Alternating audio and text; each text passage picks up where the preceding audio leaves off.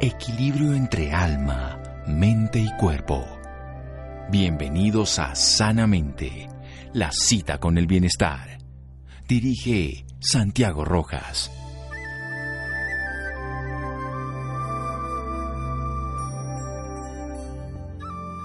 La ciencia siempre vale la pena porque sus descubrimientos tarde o temprano siempre se aplican. Severo Ochoa. Buenas noches, estamos en Sanamente de Caracol Radio, su programa de salud, de toma de conciencia. Hay un producto que se describe desde el año mil, de la década, o sea, del siglo antepasado, 1800 y tanto. Esto significa que es un producto muy antiguo.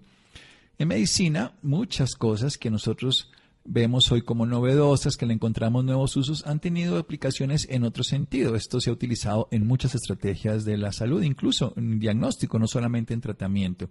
Se empezó a usar en la malaria, se ha utilizado durante muchos años en diferentes tratamientos y se ha visto su utilidad en enfermedades neurológicas, incluso en prevención de daño para la demencia, para el Parkinson, en desintoxicación. Bien, vamos a hablar de un producto que para muchas personas es desconocido, el grupo médico con toda seguridad es conocido, aunque seguramente no para esas aplicaciones y la posibilidad de usarlo de una manera profesional, responsable y por supuesto útil.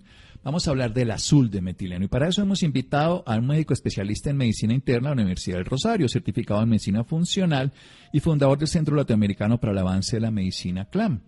Nos habla el doctor Javier Galvis. Doctor Galvis, buenas noches y gracias por acompañarnos.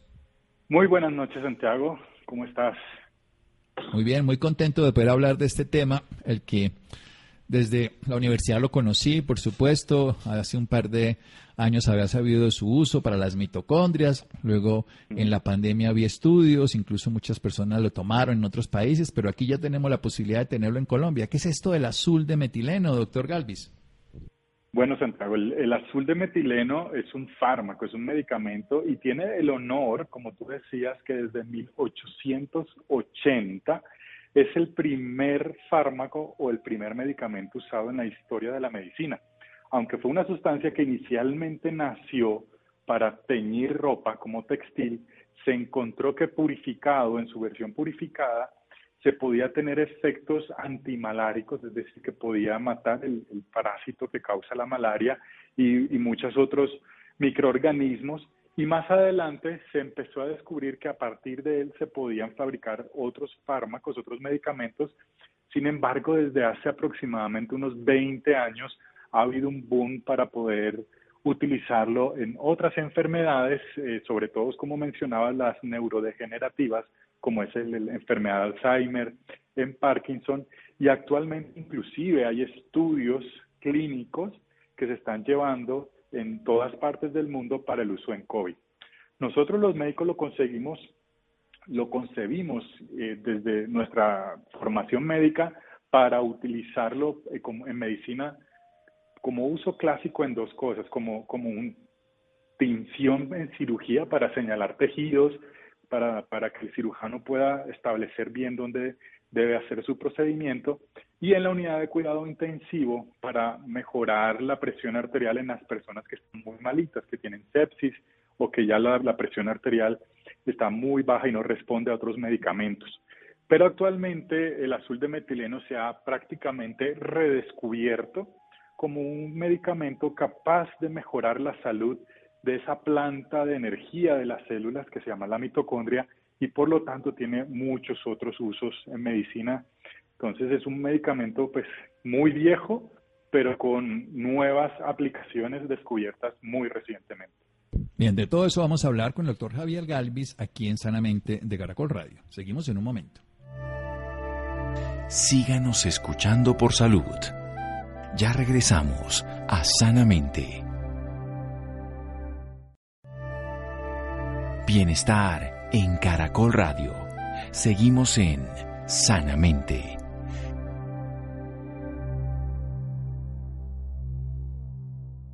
Seguimos en Sanamente de Caracol Radio con un médico especialista en medicina interna de la Universidad del Rosario, certificado en medicina funcional y fundador del Centro Latinoamericano para el Avance de la Medicina CLAM. Nos está hablando del azul de metileno, el primer fármaco descubierto, ah, imagínense, en 1880. Se utilizaba como tintura para la ropa, luego para tintura para el cuerpo y se vieron propiedades específicas frente a una enfermedad muy compleja en esa época y todavía ahora, la malaria, el paludismo, su efecto en este caso frente al plasmodium, pero también durante muchos años se ha utilizado en medicina para la tinción, para señalar algunos tejidos, para poder marcarle al cirujano y saber que tiene que sacar una biopsia, un tejido, en fin.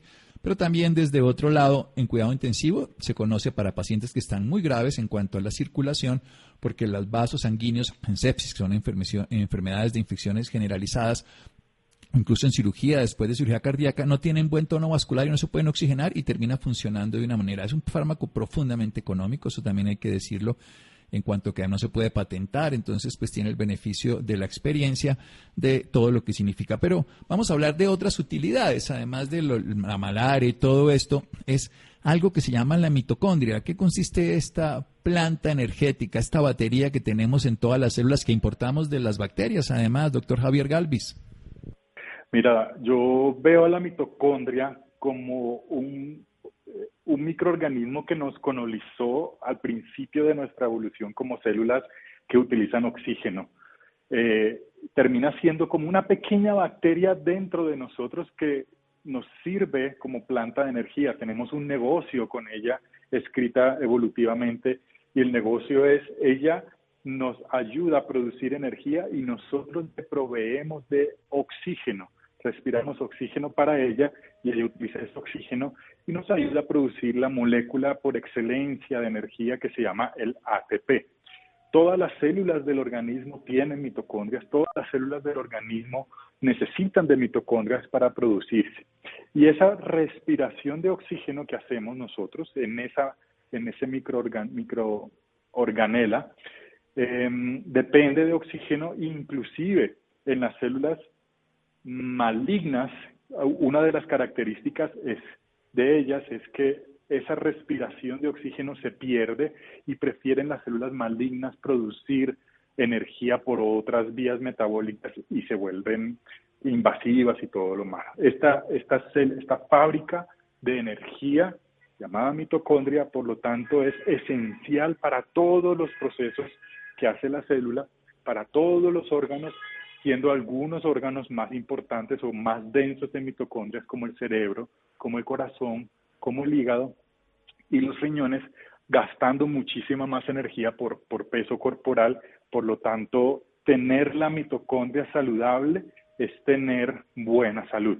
Cuando empezamos a tener sufrimiento de la mitocondria, cuando la mitocondria es envenenada, como en el caso, por ejemplo, en el pasado, cuando habían envenenamientos con cianuro, inclusive el azul de metileno era una sustancia que aún se utiliza como antídoto para este envenenamiento por azul de metileno, así como, perdón, por cianuro, así como también el envenenamiento por el monóxido de carbono. Es como el, el antídoto por excelencia. Si el paciente llega a urgencias y se le coloca en menos de cinco minutos, revive con esto, porque revive la mitocondria, la vuelve a activar y hace que esa respiración de oxígeno se dé efectivamente. Bueno, pasemos a algo esencial y es ¿qué tanto compromiso tiene la mitocondria en las enfermedades? Hay quienes dicen que en realidad las enfermedades metabólicas, que son la gran mayoría, son disfunciones mitocondriales. ¿Qué tanto de cierto es esto? Es muy cierto. De hecho, creo que desde lo que yo hago, que es la medicina funcional, no concibo ninguna enfermedad sin ningún compromiso mitocondrial, ¿sí? Desde una diabetes en la cual ese azúcar no se puede utilizar y quemarse para energía y se empieza a acumular en la sangre, desde un cáncer, desde una enfermedad neurodegenerativa como el Parkinson y la eh, enfermedad de Alzheimer, todas las enfermedades autoinmunes, todas las alergias, cansancio y fatiga crónica puede ser por bloqueo mitocondrial. Lastimosamente también inclusive hay gente que nace con defectos genéticos de la mitocondria y, pues son eh, seres humanos que no viven mucho tiempo o eh, terminan teniendo secuelas pues por, por mucho tiempo, pero en general todas, todas, absolutamente todas las enfermedades crónicas tienen cierto grado de compromiso de capacidad de producir energía de la mitocondria, ya que con esa energía funciona el sistema de desintoxicación del cuerpo, funciona el sistema inmunológico, funciona la circulación, funciona todo el metabolismo de los alimentos y nutrientes, la respiración celular, y pues si eso no está garantizado, ninguna enfermedad crónica se puede revertir. O sea, la necesitamos, es evidente. El ser humano vive de la energía, esto es biología simple. Tenemos además el oxígeno que gracias a que se lo damos ella nos lo convierte en energía y lo hace. ¿Qué, qué, daña la mitocondria en nuestra vida cotidiana? ¿Qué, ¿Qué es lo que hace que tengamos, ya nos dijo la genética, pero digamos esa es la minoría? ¿Qué hacer o qué no hacer en nuestra vida altera la mitocondria? Y después veremos cómo el azul de metileno es que nos ayuda a repararla. Bueno, eh, de las principales cosas que afectan el funcionamiento de la mitocondria son los tóxicos ambientales. Las mitocondrias son muy sensibles a el smog, a, la, a todos estos tóxicos ambientales que respiramos todos los días, a todos los tóxicos ambientales que están en los alimentos cultivados convencionalmente o que se les echa pesticidas y plaguicidas, al exceso de medicamentos o de algunos fármacos que dañan la mitocondria, algunos que son muy buenos, inclusive dependiendo de la dosis pueden dañar la mitocondria, por ejemplo, algunos antibióticos. Pues si matan bacterias y eso es una bacteria interna, algunas podrían hacerle daño. muy buena analogía, porque pues eh, desde ahí venimos, esta, estos antibióticos bloquean esa capacidad de respiración, en una dosis pequeña nos ayudan contra las bacterias malas si nos pasamos de dosis, por ejemplo, como los aminoglucósidos, esta amicacina o gentamicina, puede causar sordera o puede causar falla renal porque hacen falla mitocondrial. Algunos venenos para ratas, para pues malezas, toda esa exposición a algunos químicos que se utilizan como con, con este fin, se pueden inhalar y, se, y pueden dañar las mitocondrias. El exceso de azúcar también puede dañar las mitocondrias, eso se llama glicotoxicidad o glucotoxicidad, el exceso de sustancias endógenas que deberían salir como el ácido úrico, el exceso de, sobre todo, de sustancias prooxidantes que causan la inflamación y por lo tanto toda inflamación, alergias crónicas, activación del sistema inmune crónico, infecciones crónicas, todo ese exceso de inflamación también causa daño en la mitocondria.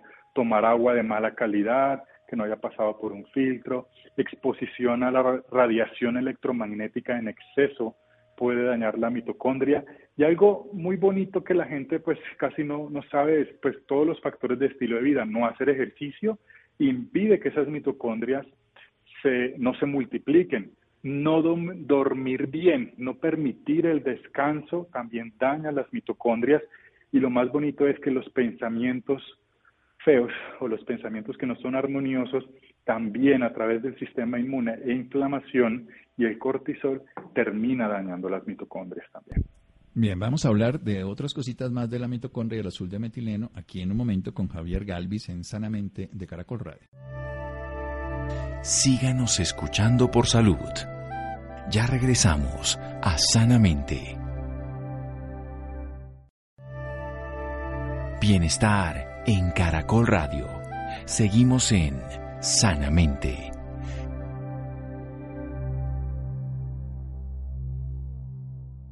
Seguimos en Sanamente de Caracol Radio. ¿Qué son las mitocondrias? Son unos organelos, son una importación que hicimos evolutivamente de unas bacterias, una teoría que se llama endosimbiótica. Ellas nos sirven para proveernos de la molécula de energía, la moneda de intercambio energético llamada ATP y a través del oxígeno que nosotros les damos. Ellas son esenciales en todo el funcionamiento de la energía, están abundantes en órganos como el cerebro, como el corazón, riñones e hígado, que son los órganos que tienen más actividad metabólica y más actividad mitocondrial. Hoy podríamos decir que de alguna manera toda enfermedad y sobre todo toda enfermedad crónica tiene una disfunción mitocondrial. Los tóxicos ambientales, el smog, los pesticidas, los desechos que están dentro del mismo organismo producto de la inflamación crónica, desechos como el ácido úrico que no se pueden eliminar, pero también tóxicos externos como el mismo cigarrillo, como el azúcar en exceso, la glicotoxicidad que se llama en medicina, o también todo lo que serían drogas en exceso, como pueden ser los antibióticos, al fin y al cabo destruirían en este caso unas bacterias externas, en exceso también podrían esas mitocondrias como tal. Pero hay cosas que también podríamos hacer y no hacemos, como el ejercicio, o sea que el sedentarismo impide que se genere algo, que vamos a preguntarle qué es esa mitogénesis. Y también algo fundamental, el estrés, la tensión, la inflamación y no dormir bien, todo eso hace que no tengamos un mecanismo muy interesante de reparación. Hablemos de dos palabritas un poquito raras que se llama mitofagia, que nos comemos las mitocondrias, como la autofagia y mitogénesis. ¿Esto es cómo se produce? Porque esa es la gracia que podríamos tener y entender un poquito más después del azul de metileno. Sí, cuando las mitocondrias se les entrega la cantidad adecuada de estrés, es decir, cuando uno hace ejercicio, le está diciendo a las células que tienen que crecer, que tienen que volverse más fuertes, y la primera señal de eso es decirle a las mitocondrias, oiga, divídanse. Estás, ahora hay una, tienen que haber dos porque necesitamos el doble de energía, y hay una señal bioquímica cuando nos exponemos a estos estresores normales, que es como por ejemplo el hacer ejercicio, y ellas empiezan a eh, dividirse, aumentar la concentración. Es decir, en el mismo músculo, sin ejercicio, puede haber la mitad de concentración de mitocondrias en una célula que está utilizada para hacer ejercicio. Eso es la biogénesis eh, de las mitocondrias. Y lo otro que estabas mencionando es el sentido contrario. Cuando una célula del cuerpo humano ya está muy vieja o cuando hay demasiado daño dentro de la célula que no hace viable, que ya no tiene la capacidad de controlar su ciclo de reproducción y quiere empezar a, a reproducirse infinitamente, como es en el cáncer, es la mitocondria la que debe decidir o la que dice hasta cuándo vive la célula. Y ella empieza un proceso que se llama apoptosis, que es que empieza la célula a comerse a sí misma eh, y, e impedir o llevar, llevándola a la muerte, impidiendo que ese tipo de célula que ya no perdió el control de multiplicarse pueda seguir y que se genere un cáncer. Todos los días eso pasa en el cuerpo, todos los días nuestras mitocondrias nos ayudan. ¿Qué procesos, por ejemplo, pueden llevar a, que las mitocondrias en exceso, ¿no? Porque eso pasa todos los días y es normal, pero en exceso es todas estas sustancias tóxicas, el exceso de toxicidad, la falta de, una buena respiración diafragmática, la falta de llegada de oxígeno, la falta de circulación en los tejidos, confunden a la mitocondria porque no saben si ellas están en un ambiente hostil o es que estás no haciendo ejercicio y la mayoría terminan haciendo eh, muerte celular prematura si es por, por ejemplo, radiación, exposición a radiación solar muchísimo en la piel salen estas arrugas o envejecimiento prematuro, que lo ve, por ejemplo, uno en el exceso de ejercicio como estímulo de estrés, por ejemplo, en estos pacientes que hacen maratones o ultramaratones, que terminan viéndose más viejos, es por el exceso de estrés oxidativo y que estas mitocondrias están percibiendo que, pues, que deben morir la célula antes de. Esa es la explicación de los dos procesos que me dijiste. Excelente. Entonces, las células son inteligentes, las mitocondrias nos ayudan, pero si les ponemos una condición inadecuada, pues o se mueren antes o no pueden generarse suficientes porque no hay el estímulo que haga que se produzca más energía y que haya más formación de mitocondrias y entre más y mejor funcionando hay más salud. Ahora, ¿qué hace entonces? Volvamos al azul de metileno, que es nuestro tema de esta noche, mm. frente a las mitocondrias. El azul de metileno tiene la capacidad de esa respiración de oxígeno de la mitocondria, optimizarla, desplaza tóxicos que hayan llegado a la mitocondria y que no la hayan dejado hacer su respiración de oxígeno normal. El azul de metileno tiene una de sus propiedades es esa, que hace revivir la capacidad de utilizar el oxígeno de las células. De hecho, también en la intoxicación por monóxido de carbono, el azul de metileno es uno de los antídotos que se pueden o se deben utilizar porque le ayuda a desplazar el monóxido de carbono para que llegue el oxígeno a todos lados. En la mitocondria, el monóxido de carbono o el CO2 es tóxico y no le permite hacer su ciclo de respiración y producción de energía. Por lo tanto, es como un reactivador o un acelerador de la función normal de las mitocondrias y limpia en algunas partes de la mitocondria de la presencia de estos tóxicos ambientales que pueden dañar su funcionamiento normal. Bien, entonces nos ayuda a respirar, esencial. Vayamos al, al, otro lado del azul de metileno. ¿Qué pasa con los radicales libres, con toda esa cantidad de residuos? ¿Qué hace el azul de metileno y esos que tienen que ver incluso no solo con el oxígeno, sino con el nitrógeno? Sí, el azul de metileno tiene la capacidad de estimular la producción de unas enzimas en el cuerpo que se llaman enzimas antioxidantes. Estas enzimas antioxidantes nos ayudan a protegernos de las especies malas del oxígeno, las que se llaman especies reactivas de oxígeno, que son tóxicas para el organismo. El azul de metileno hace que la célula produzca las enzimas que nos protegen contra estos radicales libres. También inhibe la producción de enzimas que producen una sustancia que se llama el óxido nítrico, que en exceso, más el exceso de radicales de oxígeno, producen otras sustancias aún más tóxicas y que pueden dañar todas las células de nuestro organismo, inclusive nuestro propio ADN y ocasionar cáncer. Entonces el azul de metileno tiene esa bonita propiedad que es servir de generador de enzimas antioxidantes y protegiendo al cuerpo, a todas las células del exceso de estrés oxidativo dependiente de las especies reactivas de oxígeno y de nitrógeno. Bien, entonces vivimos gracias al oxígeno, construimos, eh, en este caso, proteínas a través del nitrógeno, favorecemos la circulación a través del oxígeno y el nitrógeno, en el sentido del óxido nítrico y en el sentido de la oxigenación. Pero como todo en el cuerpo, ni tanto que queme al santo, ni tanto que no lo alumbre, sino generar ese equilibrio porque podríamos llegar a pasarnos. Hablemos un poquito del daño cerebral, del daño neurológico, dónde actúa en el Parkinson, en la, en la prevención de la demencia, en la reparación de algunos daños neurológicos, en dolores, por ejemplo, neuropáticos. Sí, ahí hay varios aspectos. El azul de metileno tiene propiedades también antiinflamatorias. Como no permite que se inflame el cuerpo por estos radicales de nitrógeno que hemos hablado, entonces tiene una función antiinflamatoria o moduladora de la inflamación que en las enfermedades neurodegenerativas es algo muy frecuente, muy común, que es la neuroinflamación.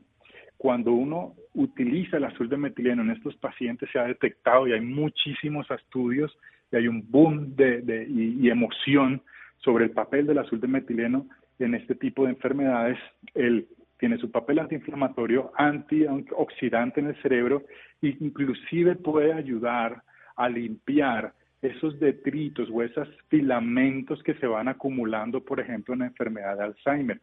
Adicionalmente, el azul de metileno bloquea algunas enzimas que ayudan a modular la producción de neurotransmisores como la dopamina, la serotonina y la acetilcolina, mejorando el ánimo de las personas. Inclusive hay estudios en depresión con que pocas dosis de azul de metileno podrían en algunos pacientes ayudar a sacarlos de crisis depresiva, de estados bipolares y de estados de crisis psicóticas inclusive, obviamente en pacientes que no estén ya medicados. Pero si mejoramos la capacidad de producir neurotransmisores, si bajamos la inflamación del cerebro, mejoramos la capacidad antioxidante del cerebro y aceleramos la producción de energía por estas mitocondrias, vamos a tener que es un efecto que en medicina lo llamamos pleiotrópico, o es decir, que tiene como múltiples efectos que terminan en mejorar la condición en estas enfermedades neurodegenerativas y es pues una muy buena promesa actual en estas enfermedades. Bien, y nos hablaba hace un momento usted de que las células de cáncer precisamente cambian algún metabolismo básico del oxígeno y generan incluso otro tipo de metabolismo, algo que es fermentación más que oxidación. ¿Cómo funcionaría precisamente en un manejo integral? He visto estudios franceses que lo han asociado a tratamientos incluso oncológicos o en otro tipo de pacientes. ¿Cómo funcionaría en estas células malignas? Claro, en las células malignas, una de sus características es que metabólicamente son distintas a las células del cuerpo. Ellas utilizan o queman más azúcar necesitan exceso de azúcar y por eso es que existe este método diagnóstico, la tomografía por emisión de positrones, que se le inyecta al paciente azúcar radioactiva para detectar dónde hay un tumor que se esté comiendo más azúcar que el resto del cuerpo, porque el cáncer necesita quemar ese azúcar no por la vía del oxígeno, sino como decías tú, fermentándolas para producir ácido láctico y que el ácido láctico cambie el pH del tejido y que se estimule así la generación de nuevos vasos sanguíneos y que el cáncer se pueda alimentar de sangre donde no, donde no debería haber sangre o circulación. Y lo que pasa es que el azul de metileno obliga a estas células a revertir esos cambios metabólicos. Eso se llama el, el efecto Warburg cuando la célula cancerígena deja de, utilizar el oxígeno para producir energía y empieza a fermentar el azúcar, el azul de metileno se ha demostrado que inclusive mejor si se combina con el ácido alfa lipoico, puede ayudar a revertir este efecto Warburg o este efecto de fermentación y lo vuelve a llevar a la célula maligna a esa respiración con oxígeno cambiando la forma de, ella expresarse y dejando de ser una célula maligna. Bien, excelente. Hay muchas vías metabólicas entonces donde se puede no solamente usar, sino para beneficio de las personas. ¿Y quiénes no podrían recibir este azul de metileno? Siempre todas las cosas tienen su más y su menos y, como todo es una sustancia que lo que hace es que el organismo funcione de una manera mejor.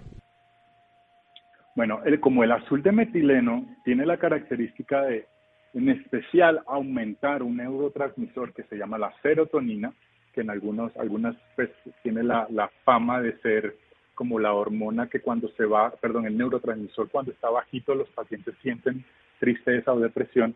Estos pacientes que están usando medicamentos para tratar depresión no deberían usar el azul de metileno. ¿Por qué? Porque es como juntar dos drogas para lo mismo, aumentando muchísimo la concentración o la producción de serotonina y puede llevar al paciente a una emergencia o una urgencia que se llama el síndrome serotoninérgico. Demasiada serotonina en el cuerpo no es buena. Es lo que pasa en estos individuos que utilizan drogas recreacionales para sentirse bien que terminan en urgencias con fiebre, palpitaciones, náuseas, vómitos, confusión, eh, temblor, em, presión arterial alta y que pueden llevar a consecuencias eh, nefastas. Entonces, la principal contraindicación es el uso concomitante de medicamentos antidepresivos, en especial los que suben la serotonina. Adicionalmente, no se puede usar en estado de embarazo porque pues está catalogado que en el feto puede llevar a malformaciones en pacientes que están usando eh, hemodiálisis o diálisis por falla renal o pacientes que tienen falla hepática avanzada o cirrosis hepática. No se debe usar y en niños no hay estudios, no es, no es que se, no se puede usar, pero en niños no hay estudios que justifiquen o que toleren este tipo de tratamiento, por lo tanto, pues es casi que está limitado para adultos. A mí me gusta mucho eh, usarlo en pacientes con fatiga. Cuando, cuando la fatiga es de origen mitocondrial, el paciente es muy bonito cuando uno coloca un suero de azul de metileno y el paciente se para de la silla con una sensación de haber recobrado energía y es pues muy satisfactorio para nosotros los médicos pues ver ese tipo de cosas. Se utiliza también en gota, por ejemplo, cuando el paciente está con el dolor clásico de la gota, que es en el dedito gordo del pie, eh, se sienta en la silla, se termina el suero y, es, parece que es inmediato el efecto, el paciente se para de la silla la gran mayoría de veces sin dolor. Es en resumidas cuentas, sin medicación psiquiátrica el paciente que no esté embarazado y que sea mayor de edad y sin otras enfermedades graves concomitantes. En cáncer se puede usar, pero en el resto pues, de enfermedades graves mm, sí hay que tener mucho cuidado y, y obviamente que sea utilizado por un médico que esté entrenado en el uso del azul de metileno. Claro, y que, si una, que exista un acompañamiento terapéutico. Bueno, doctor Galvis, ¿dónde podemos aprender más del azul de metileno y dónde podemos contactar sus servicios profesionales, páginas, teléfono, lo que usted considere? En este momento, pues el azul de metileno lo podemos eh, encontrar, o las terapias con azul de metileno en CLAM, en el Centro Latinoamericano para el Avance de la Medicina. No es un servicio que uno llegue y diga, ay, me quiero poner el suero azul. No. tienen que ser evaluados por un médico y tenemos profesionales especialistas y eh, especialistas también en medicina funcional que van a evaluar primero si que no haya contraindicación y segundo que en verdad haya una indicación para eso y pueden llamar al 316 307 7559 y solicitar una cita con un profesional de la medicina funcional en el Centro Latinoamericano para el Avance de la Medicina en Bogotá. ¿Y hay alguna página, Centro Latinoamericano para el Avance de la Medicina? Sí, es www.clam.com.co. Clam, L-A-M. Sí, punto com, Centro Latinoamericano, correcto. Perfecto. clan.com.co y un teléfono 316-307-7559 en la ciudad de Bogotá. Doctor Galvis, muchísimas gracias. Santiago, a ti muchas gracias por tenerme nuevamente en tu programa. Muy bien, seguimos en Sanamente de Caracol Radio 1880 a 2021. La medicina descubre cada vez más cosas más útiles, más simples, más prácticas. Seguimos en Sanamente de Caracol Radio. Síganos escuchando por salud. Ya regresamos a Sanamente. Bienestar en Caracol Radio. Seguimos en Sanamente.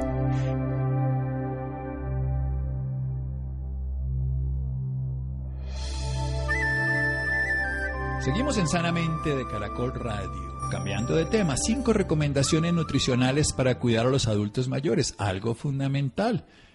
Vamos a escuchar al respecto, Laura. Hola, muy buenas noches, Santiago, para usted y para todas las personas que nos sintonizan a esta hora. Claro que sí, Santiago. Por esta razón, en la noche de hoy está con nosotros Angélica Pérez. Ella es nutricionista dietista egresada de la Universidad Nacional de Colombia especialista en salud ocupacional. Ella trabajó durante 10 años en el Hospital El Tunal como coordinadora del Departamento de Nutrición y miembro del Grupo de Soporte Nutricional.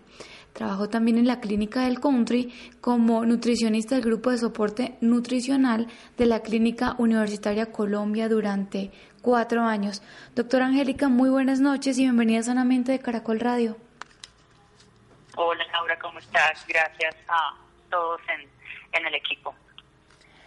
Bueno, doctora, para empezar, quisiera que nos hablara sobre alimentarse bien en tiempos de cuarentena. ¿Por qué es tan importante? Bueno, de pronto nos enviaron para la casa a confinarnos. Nadie nos advirtió ni realmente cuánto tiempo íbamos a estar dentro de las casas. Eh, simplemente nos dijeron, eh, al parecer es durante 15 días y esperemos a ver que todo marche bien, pero las estadísticas mundiales nos daban realmente susto, nos daban temor y sobre todo, sabes, mucha ansiedad. Eh, generalmente los pacientes han estado advirtiendo unos niveles de estrés y de ansiedad que están realmente directamente relacionados con los con el incremento en en los alimentos, generalmente eh, preferencia un poco más a los azucarados o a las grasas. Y en algún momento se plantea también la relación de, de emoción o de manejo de la emoción precisamente frente a la recompensa en la alimentación. Y es por eso que muchas de las personas eh, que tengo como pacientes aumentaron su consumo sobre todo de postres o dulces, además porque a todos nos dio por ser chefs, ¿no? Entonces nos centramos a la cocina y empezamos a, a, sacar todas esas dotes de, cocineros y de chefs que para unas cosas son buenas, pero para otras cosas pues no, cuando se están usando algunos ingredientes que definitivamente no se recomienda. Lo que queremos es que se mantenga nuevamente, que se haga un retorno a la tranquilidad frente a la alimentación y que de alguna manera empecemos a hablar de alimentación saludable nuevamente, el que yo me encuentre con alimentos que tengan una inclusión realmente de todos los grupos de alimentos. Entonces, que tengamos proteínas, que tengamos carbohidratos, que tengamos grasas, pero grasas muy buenas, que tengamos frutas, que tengamos verduras y recordemos las recomendaciones de cada una de ellas, sobre todo en frutas y verduras, para mejorar definitivamente el aporte de vitaminas y de minerales, que sea de 5 porciones al día, eh, es lo que estamos recomendando. Ahora que habla de recomendaciones, ¿qué alimento o se debe consumir diariamente? O sea, que no pueda faltar en la mesa eh, para todas las personas. Ah, ok. Bueno, mira, tenemos unas recomendaciones específicas. Estas recomendaciones a nosotros, recordemos, nos la da el ICBF. Estas recomendaciones tenemos la última versión de las GABAS, que son las guías alimentarias basadas en alimentos para la población colombiana mayor a dos años. Eh, las últimas guías son del 2015 y si te puedo hacer un resumen, lo manejamos entonces por número de intercambios. En el caso de el primer grupo se llama cereales, tubérculos, raíces y plátanos. Para eh, adultos tenemos una recomendación entre 5 y 7 porciones al día, para adultos mayores entre 5 y hasta 8 porciones al día en el caso de los hombres, para los niños entre 3 y 4. Verduras y frutas la OMS, recordemos, nos hace una recomendación de cinco porciones al día entre frutas y verduras. Entre ellas se puede hacer intercambios. Quiere decir que si hay alguna persona en audiencia que no le gustan las verduras, pues digamos que las podría intercambiar por las frutas. ¿Cierto? Para los niños entre dos y tres porciones, para los jóvenes entre tres y cinco y para adultos definitivamente cinco a seis porciones al día, ojalá. Lácteos, leche y productos lácteos no debemos dejarlos por fuera. Eh, hay muchos mitos realmente frente al consumo de los lácteos y está relacionado al no consumo hacia algunas patologías, pero queremos volver a traer el consumo de los lácteos. Tienen unos nutrientes específicos que realmente nos ayudan en este momento, donde necesitamos eh, tratar de mejorar un poco la inmunidad de los mismos alimentos que consumimos. La porción entonces es entre 2 y 3 para niños, adultos entre 3 y 5 intercambios y para adultos mayores entre 4 y 5 porciones al día. En cuanto a carnes, huevos y leguminosas secas, no los podemos olvidar porque nos dan realmente un aporte de proteína increíble desde bajo valor biológico, pero es una muy buena opción, además súper económica. Eh, estoy hablando de los granos como la lenteja, el frijol, el garbanzo. Eh, ellos entonces recomendamos combinados con las carnes y los huevos entre 4 y 5 porciones para los niños, jóvenes entre 6 y 8 porciones y para las personas adultas mayores entre 6 y 7 porciones. Grasas, como les decía al principio, grasas que sean buenas, que sean monoinsaturadas, poliinsaturadas, y aquí entonces estoy hablando de aceites de origen vegetal, estoy hablando de alimentos como el aguacate, como los frutos secos, por ejemplo, eh, que tengamos a la mano el maní, las almendras, los pistachos, las macadamias. Este tipo de grasas las podemos usar con porciones que sean pequeñas, digamos que para los aceites una porción estaría hablando de una cucharada sopera, para el caso de los frutos secos como almendras o pistachos, una manotadita nada más, o sea, no es tampoco una porción muy exagerada y estamos hablando entre 4 y 5 porciones. Y fíjense que hay también recomendaciones en las babas de azúcares, no muy altos, estamos hablando entre 2 y 3 porciones, que cada porción equivaldría a una cucharada más o menos de azúcar si lo vemos desde este alimento, más de 25 gramos de azúcares simples no se recomiendan, pero están incluidos aún dentro de una alimentación saludable. Bueno, tengo entendido que todos debemos alimentarnos de la mejor manera posible, así como usted nos acaba de decir. Pero explíquele usted a nuestros oyentes por qué el adulto mayor debe alimentarse de la mejor manera posible en estos momentos. Bueno, nosotros tenemos unas condiciones que debemos considerar realmente en los adultos mayores. Lo primero la pirámide, la pirámide poblacional para los colombianos está modificándose totalmente.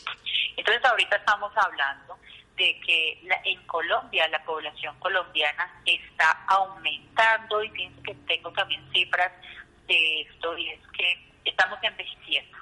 ¿sí? Las últimas cifras del DANE nos hablan de un aumento desde el anterior censo del 6.3% a un 9.1% de los pacientes, perdón, de las personas mayores de 65 años. Entonces, de alguna manera, esta pirámide hace que nosotros nos empecemos a preocupar un poco más porque las personas adultas mayores, porque se ha relacionado que más o menos un 15% de los adultos mayores tienen problemas de dependencia, tienen problemas de sarcopenia, de fragilidad o de desnutrición que hace que nos preocupemos un poquito más por ellos. Nosotros empezamos a envejecer prácticamente desde que nacemos, ¿cierto? Con la misma evolución empezamos a, a envejecer, pero sí es claro que a partir de los 40 años, en promedio, los órganos empiezan a tener un proceso de envejecimiento al cual hay que tenerle un poco más de cuidado. Definitivamente cuando empezamos a envejecer, y esto hay estudios que lo validan, la masa muscular empieza a disminuir aproximadamente desde los 40 años, que es donde empezamos a recomendar algunos cambios en cuanto a la alimentación y sobre todo nutrientes específicos que hagan que esa masa muscular no se pierda totalmente. Hay un estudio de, que ya viejito realmente, desde el año 2000, donde se hizo resonancia magnética a personas entre los 18 y los 88 años y se verificó cómo estaba la masa muscular de todos ellos y con esto se pudo estudiar que por cada década, a partir de los 40 años, por cada década, se pierde entre un 8 y un 10% de esa masa muscular sin hacer nada. Entonces, definitivamente ahí la alimentación tiene que ver mucho porque la importancia de que la masa muscular se preserve en los adultos mayores, pues tiene que ver sobre todo con dependencia, con que él pueda hacer todas las funciones de autocuidado pertinentes. Y además, pues obviamente la masa muscular tiene que ver con el movimiento, con el mantenimiento de la postura, con la estabilidad articular, ¿cierto? con la transformación de la energía en sí mismo, con el, la adaptación y el manejo de su temperatura corporal, que definitivamente eh, se pierde si tú pierdes masa muscular. Hay algunos cambios fisiológicos en el envejecimiento que también debemos tener en cuenta y es que los pacientes adultos mayores empiezan a disminuir su ingesta generalmente cuando tienen cambios en el sistema digestivo, o sea, no les cae igual la comida como antes, entonces eso hace que empiecen a hacer cambios en cuanto a los alimentos, que empiecen a hacer intolerancias y hace que empiecen a disminuir realmente los alimentos. Eh, hay algunas variaciones metabólicas que implican el hecho de que tampoco estén digiriendo ni absorbiendo adecuadamente o como antes los nutrientes. Eh, cambios emocionales también es importante eh, tenerlos en cuenta. Hay, hay personas que tienen afectaciones psicosociales que definitivamente afectan la salud, la alimentación y por ende la nutrición de ellos, eh, no sé, problemas familiares, problemas económicos, eh, las enfermedades como tal, la preocupación por ellos, eh, los estados de viudez o la enfermedad del cónyuge eh, o del cuidador que hace que definitivamente empiecen también a afectar su ingesta. A veces eh, tenemos problemas de alejamiento familiar, eh, de pérdida del poder adquisitivo, eh, incapacidad físicas o cognitivas que también hacen que los pacientes dejen de comer. Doctora, ¿y el ejercicio también es importante? Bueno, ¿puede ir de la mano de la alimentación? Sí, definitivamente el ejercicio creo que va de la mano y yo hablaría como de un 50-50 en este momento. Mira que eh, tenemos muchos estudios también al respecto, pero hubo uno que, que escuché, no, pero que leí, un estudio que leí hace poco donde eh, se hacía el análisis de, los, de las personas adultas mayores después de una inmovilidad de dos semanas. Sí, estoy hablando no en el ámbito hospitalario, sino en sus casas. Estén quietos durante dos semanas, eh, ya nos muestra resultados de reducción de la masa muscular eh, de un 8%, de una reducción de la fuerza hasta de un 13%, que hace que pues los pacientes entonces empiecen a presentar sarcopenia eh, cuando se cuando se quedan quietos. El ejercicio es fundamental, tiene que ir de la mano.